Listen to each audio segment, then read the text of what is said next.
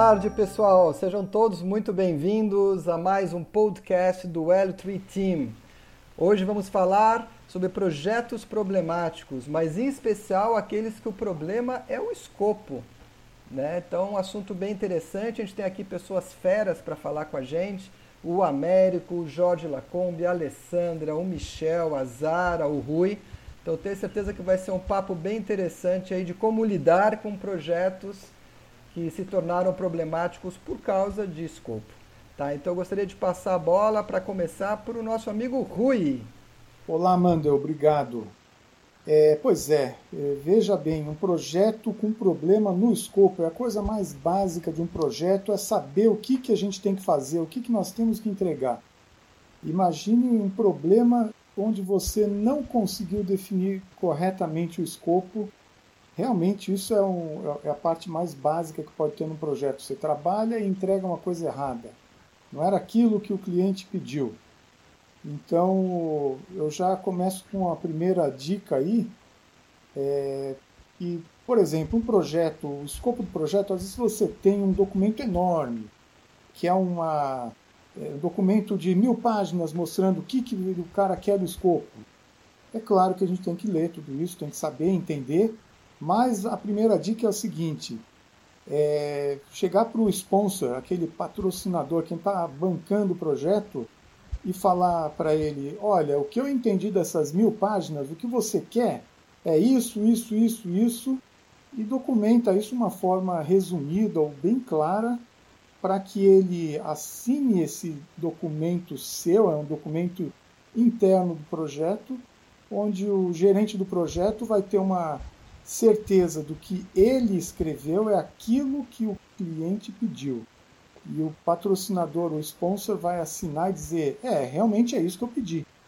E com isso, o gerente do projeto usa esse documento. Eu brinco que esse é o escudo do, do, do gerente do projeto. Ele vai pegar esse, essa, esse documento assinado pelo, pelo patrocinador e dizer: eu vou lutar contra tudo, contra todos os problemas baseado nesse documento. É meu escudo. Não vou fazer nada além disso e vou fazer tudo que está aqui no, nesse documento. E nesse documento, além de salientar tudo que vai ser feito, também é bom colocar o que não vai ser feito, para não deixar nenhuma dúvida. Não vamos fazer isso. Está bem claro lá. E isso vai ser usado como defesa ou uma ferramenta super importante do projeto. Isso vai evitar que nós façamos coisas que não tinham que ser feitas ou fazemos, façamos outras que, que não era para ser feito e, e, vai, vai dar problema depois. Isso é o início do, da conversa aí. Pessoal, quem, quem, quem complementa aí? Oi, Rui. É o Américo. Eu, eu queria complementar com o seguinte, olha, você se lembra daquele que acho que todo mundo, todo gente de projeto olhou lá no PMBOK, chamava Gold Plating. Eu, eu nunca pensei realmente numa boa tradução para a história do Gold Plating, mas só destacando que esse Gold Plating, ele, ele pode ser às vezes não intencional, né? O cliente está entusiasmado, ele quer mais funções. Mas Américo, explica o que é o Gold Plating. Então, o gold plating é aí que eu queria chegar, mas você cortou a minha. Desculpa. eu vou entrar com ela. É essa questão de o, o, o, o cliente, o usuário, ele ele está entusiasmado, ele vai colocando mais funções. Ele não está preocupado com o contrato, ele de repente não está preocupado com baseline, então ele vai inserindo coisas novas. Eu vou colocando isso, vou colocando aquilo. Se o gerente de projeto não tiver com o olhão em cima dessa questão, ele simplesmente vai colocando coisas adicionais. Isso aí vai fazendo com que o, projeto vai caminhando para a parte é, financeira ruim. Né? Mas o que eu queria levantar nesse ponto, é, até porque a gente pode contar os causos, lembra? Então, eu tenho um caso em relação a isso. Uh, tem a questão do, do cliente colocar de forma não intencional mas tem também a questão dele colocar intencionalmente, às vezes, né? às vezes não está não tá muito preocupado com, com as coisas. Então, não ah, intencionalmente, é o que eu falei, ele está entusiasmado, ele quer melhorar o projeto que está sendo desenvolvido e vai resolver todas as soluções. Mas tem intencional que o cliente às vezes ele usa aquele poder de barganha que ele tem para colocar funções adicionais, stories, né, os casos de uso, né, e que vem em cima daquela baseline, daquela linha básica de escopo que foi negociada e contratada. Então o que eu queria lembrar é o seguinte, eu, eu tive um caso onde era até um nome de projeto curioso, ele chamava o Salto, era Jump em inglês. E esse projeto ele estava dentro do, daquele contrato mãe é da, da, da, conta como um todo. Então, o, o cliente em si, ele percebeu isso que estava dentro daquele contrato maior e foi colocando coisas. E o executivo de conta não estava preocupado com isso. Bom, a forma de solucionar que eu achei foi o seguinte: tá bom, pode estar tá dando um contrato, mas eu vou abrindo PCR em cima de PCR, os, pro, os, os, os change requests com esse escopo adicional, e assim eu vou pelo menos tentar conter uh, esse aumento de escopo, vulgarmente chamado, não, como gold plating. É isso aí, Rui, é, é o que eu é o que eu tinha para acrescentar nisso. Legal, Américo. É, realmente, é, a gente, o, o, o, PMI diz o seguinte: não é para fazer gold plate, não é para fazer além do que foi pedido, porque é, pô, todo mundo gosta de encantar o cliente, aquela história lá, vamos fazer além do que ele pediu. A gente não consegue, assim, a média dos projetos não consegue fazer o que foi pedido, imagine fazer além. Então faz o que foi pedido, faça direito o que foi pedido, e em vez de tentar fazer coisa a mais, que o cliente vai falar assim, ah, que legal, isso aqui, mas o que eu pedi não, não era isso, aí você fez a mais, agora o que eu pedi você não fez. Então gasta tempo no que ele pediu, não em coisas é. Eu, eu acho que gestão de escopo é muito parecido com gestão de contrato, né? É a é função básica da gestão do contrato. Diferente de gestão de solu é, quando o problema é de solução, quando a solução é eu definir alguma coisa que tem algum problema para que vai entregar, não consegui, não vou conseguir entregar. Agora o escopo não, o escopo é gestionar exatamente o que está escrito no contrato e eventualmente está mal escrito no contrato. Né? Quando alguém fala assim, olha, vamos fazer em todas as filiais. Todas as filiais é um nome bonito, mas se o cara está inaugurando filial toda semana, todas as filiais não vai acabar nunca, né? Porque ele está sempre botando mais filial no escopo. Então o escopo ele tem que ser amarrado desde o primeiro dia. Né? Porque é você... a tal falta de detalhamento. Né? Exatamente. Né? Então, se você não tem uma lista, tudo que está escrito todos, vamos fazer em vários, tudo que está mal definido, você tem que criar uma lista no momento inicial do projeto. O Michel quer agregar aí, fala. É, bem na linha do que vocês comentaram, né? Uma coisa que eu foi lição aprendida é a questão de definir exatamente o que não está no escopo, né?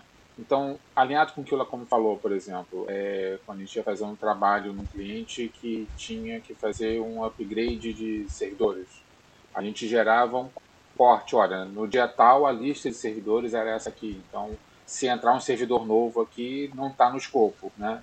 Que às vezes acontece, você tem 200, aí daqui a um, daqui a um mês você vai ver que tem 215. Então esse, esse teu escopo ele não pode ser flutuante, né? Mas a, a, principal lição aprendida em relação a isso foi, como você falou, Lacombe, a questão contratual. Então a gente gastava um tempo adicional definindo exatamente o que não estava coberto. E isso evitou várias vezes aí de termos embates com o cliente, entendeu? Eu trabalhei na área comercial durante um tempo, então eu acumulei funções e, e, e isso daí, na verdade, é, alinhado com o que o Américo falou, você oferece os serviços que não estão no escopo posteriormente como coisas adicionais que o cliente pode ver contratar ou não. Você olha, não é que eu não vá fazer, mas você não estava orçado. Então, se eu tiver que fazer isso aqui, eu vou ter que te cobrar um, um, um valor a mais. Então, eu, eu acho que a gente transforma, de repente, um problema em oportunidade. Fala, como? É, o Lacombe está falando em mudo, então, mas Lacombe, só enquanto você desmuda, deixa eu colocar um ponto em relação àquela questão, Michel. Eu, eu, eu acho também que é, é legal a gente trazer a experiência de como resolver. Né?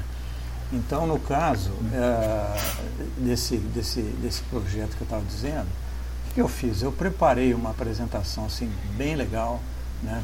indo direto ao ponto do que que estava sendo além da baseline negociada, né? coloquei o escopo do que foi contratado e o que estava sendo apresentado, né?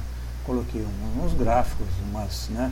um texto bem legal, e eu fiz essa apresentação não só para a linha executiva do cliente, mas para a linha executiva também da minha conta. Né? Então isso aí conseguiu mostrar o que estava além da, da linha de base e aí foi concordado que eles pagariam por isso. Pelo menos os recursos seriam me dados para resolver a questão do projeto pelo executivo da nossa conta.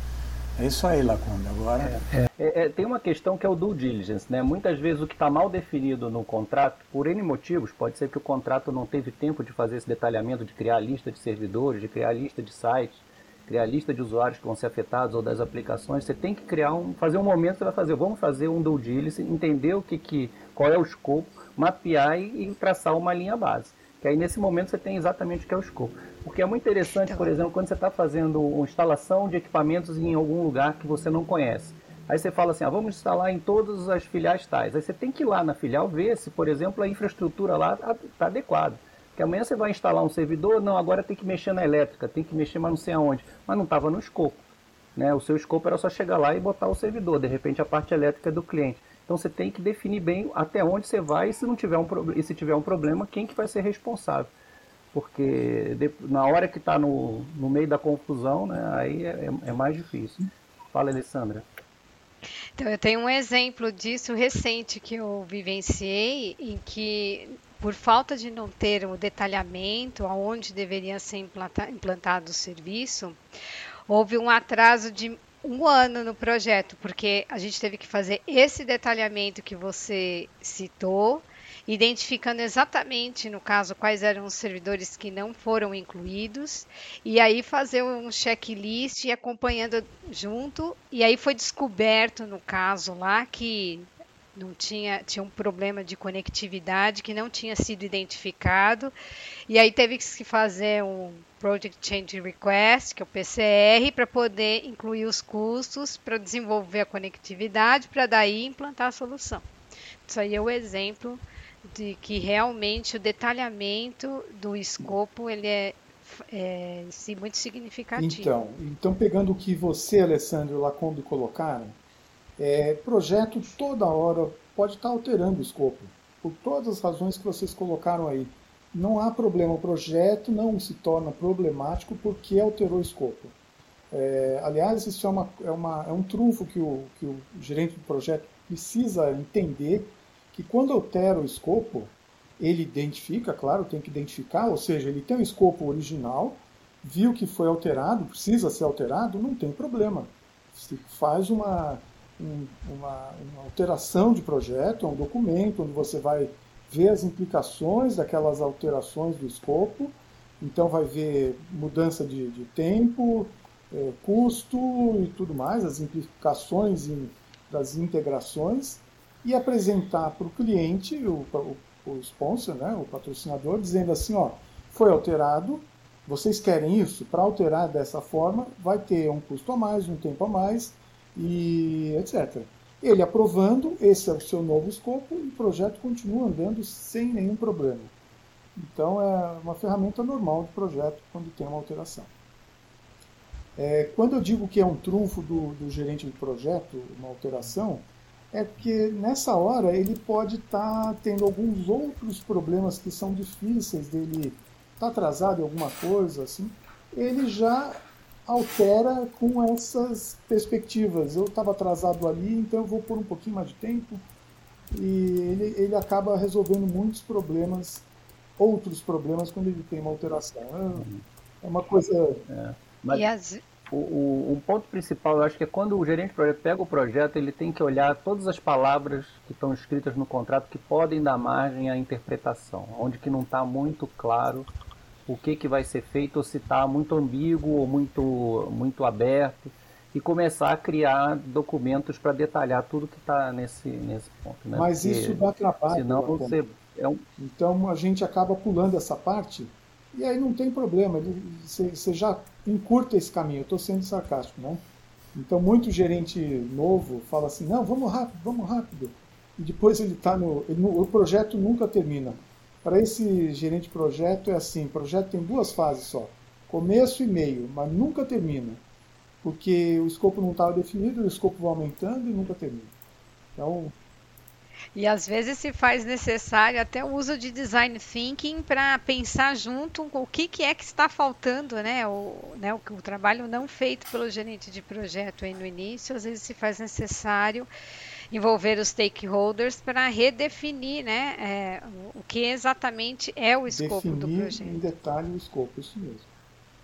É, e, e, aquela história do gold plating, ele tem um problema, né? Depois que você começa a entregar uma coisa que não era para entregar, para você voltar atrás e dizer assim, olha, agora, sabe aquele relatório que você falou, que eu falei que ia entregar, não vou entregar mais. Ou que eu vou, eu estava entregando, entregando até agora, vou parar de entregar. Ou aquela filial que eu disse que ia instalar, não vai porque eu reparei que está fora. Então você começa a tirar escopo, depois você se comprometeu, é complicado.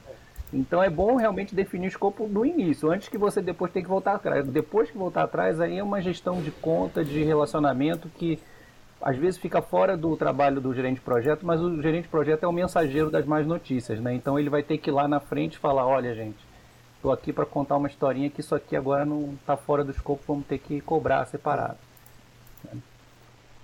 Essa questão que você citou, é, eliminar o máximo possível a subjetividade do escopo, né, através do detalhamento adequado das funcionalidades. Eu até chamo o seguinte: o gerente de projeto tem que escrutinar o contrato de forma a eliminar subjetividade. Né? Agora, ou também a gente tem que fazer uma, pode ser até para uma outra discussão de um outro dia, mas a gente tem que uh, verificar o ambiente em que está sendo desenvolvido esse projeto. Né? É, se forem agile, lá onde as, as mudanças são sempre bem-vindas, de qualquer maneira vale sempre olhar em detalhe as funcionalidades que vai entregar a nível de contrato. Né? Só uma observação. É. Falando da parte contratual, uma coisa que eu já apliquei algumas vezes com sucesso, quando você tem uma dificuldade, que às vezes acontece, você tem uma dificuldade em entender o escopo, mensurar, orçar, é, trabalhar com um contrato baseado em tempo e material, time and material. Então isso me permitiu é, ingressar no projeto, começar o projeto, compartilhando com o cliente e à medida que a gente foi evoluindo, a gente foi criando uma maturidade e, e conseguimos chegar no final do projeto, mas o modo era tempo e material. O, o, Rui, você está falando e muda aí. É, eu queria colocar um, uma, uma coisa a mais aí. Nós estamos falando de escopo, né? Problema de escopo pode deixar um projeto bem complicado, trouble, né? Por escopo. Mas a gente já passou em outros vídeos aqui falando sobre problemas na solução. Isso se confunde um pouco. A solução com o escopo. Eu não sei se alguém quer explorar isso aqui no, entre nós agora aí. Qual é a diferença de solução e escopo? Ninguém quiser falar, eu vou falar. Eu, de uma maneira inicial, diria que ah, o escopo, na verdade, é o que você é, traz o que, que você quer alcançar, né? E quais são os seus problemas hoje, o que, que você quer combater. E é a raiz para você criar a solução. Então, às vezes, você pode ter um problema de solução, que a origem não é, vamos dizer assim, do arquiteto que, que bolou a solução para o seu problema. Na verdade, é o entendimento do problema que não foi feita corretamente. Passo a bola aí para quem quiser complementar. Eu, eu, eu queria complementar, então. Eu, eu diria assim, para ficar mais claro, é, quando você. O escopo é o que você vai entregar, o que, que você vai. qual é o, o final do que você vai fazer. E a solução é como você vai chegar a atingir aquilo lá. Você vai usar que ferramentas, que metodologia, é, que caminho você vai seguir para chegar naquele final. O escopo você define onde você quer chegar e a solução é o caminho que você vai seguir até chegar na solução, na, na, na no escopo que você está definido no projeto. É porque a, a, teoricamente a mesma solução pode ser usada em escopos diferentes, né? Você, você pode ampliar o escopo com a mesma solução, que é basicamente você aplica a mesma solução em, em outros escopos mas é, nem sempre a recíproca é verdadeira. Mas É, eu acho que isso é, isso é bem importante. Eu já vi muito problema de, de escopo e alguns projetos, inclusive, que duram anos e anos e anos e realmente se descobre que no final é, não, não, acabava nunca, né? Esses, esses, projetos de implantação de SAP, então eu já vi alguns que, sem querer falar mal da SAP, a SAP é muito bom, mas uma má gestão de implementação de SAP pode virar um problema de escopo muito grande, porque como ele faz muita coisa, vão aumentando o escopo para enfiar mais funcionalidades e no final o troço não acaba nunca. É.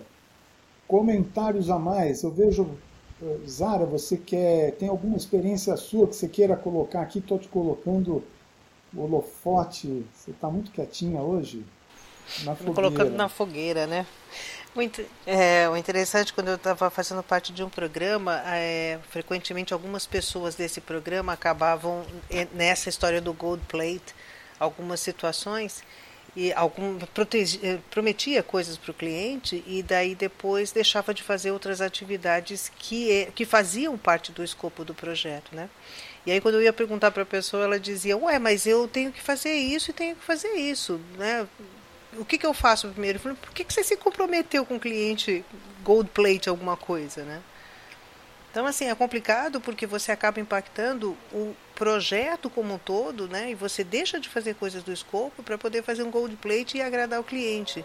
E o cliente não fica feliz com isso. Ele quer receber. Aí, a partir do momento, como o Américo falou, a partir do momento que você prometeu, ou o Lacombe falou, a partir do momento que você prometeu alguma coisa para o cliente, ele claro. quer. E aí você fica numa situação bem desconfortável, né? Você acaba atrasando o projeto, o escopo principal do projeto por adicionais que não estavam é, o contados originalmente. Bem, bem direitinho, né? Você se você acaba fazendo uma coisa que não precisava para agradar o cliente, aí vê que, que vai atrasar outras que precisava entregar, então você fala para o cliente, não vou mais te entregar aquilo, olha só que, que, que coisa horrível. É, você fica você é muito desagradável, né? Que, então, ó, você quer fazer isso aqui, vamos colocar no escopo, vai ter um custo, vai ter um mas não vou agradar assim de graça. Mas, Rui, é, sabe que antes dessa onda, a gente já tem bastante tempo de janela, né? então antes dessa história de gerenciamento de projeto, de ter os, os cursos oficiais, de, de, se falar mais sobre isso, existia uma, um, uma ideia que o pessoal achava, falava que era de encantar é. o cliente. Então, por exemplo, se você prometeu que você vai dar os, o, o, os manuais do produto em inglês, não custa nada você dar também o manual em espanhol, por exemplo. Custa, custa sim. E aí depois você vai ver que você, na verdade, se você está dando um manual em espanhol, você está pagando por isso. Então você está tirando do seu lucro do seu projeto. Então demorou um tempo até as pessoas entenderem que essa história de encantar o cliente, na verdade, é, é um scope creep, né? É você, é, você, é, é, você acaba querendo dar mais do que você vai receber por isso, né? Às, às, vezes, questão de escopo também, o gerente de projeto é vítima do pessoal de marketing que escreve uma frase, para eles, assim, uma frase meio ambígua, que no fim o cliente interpreta de um jeito e quando a gente, como gerente de projeto, interpreta de outro, né? E aí dá aquela diferença de, poxa, mas o cliente pensou, mas quando você falou isso, eu tinha entendido que incluía também isso, mais isso, mais aquilo, né? Porque o. E aí você falou, não, no nosso portfólio essa solução só inclui esse pedaço, não tem esse outro pedaço que estava imaginando. E por algum motivo ficou, na hora que ele conversou com o pessoal de vendas, ficou, ele entendeu que aquilo incluía tudo, né? Ou incluía um escopo maior. Então esse, essa ambiguidade, subjetividade que o Américo estava falando é exatamente isso, né? Você tem que limpar isso no início, né?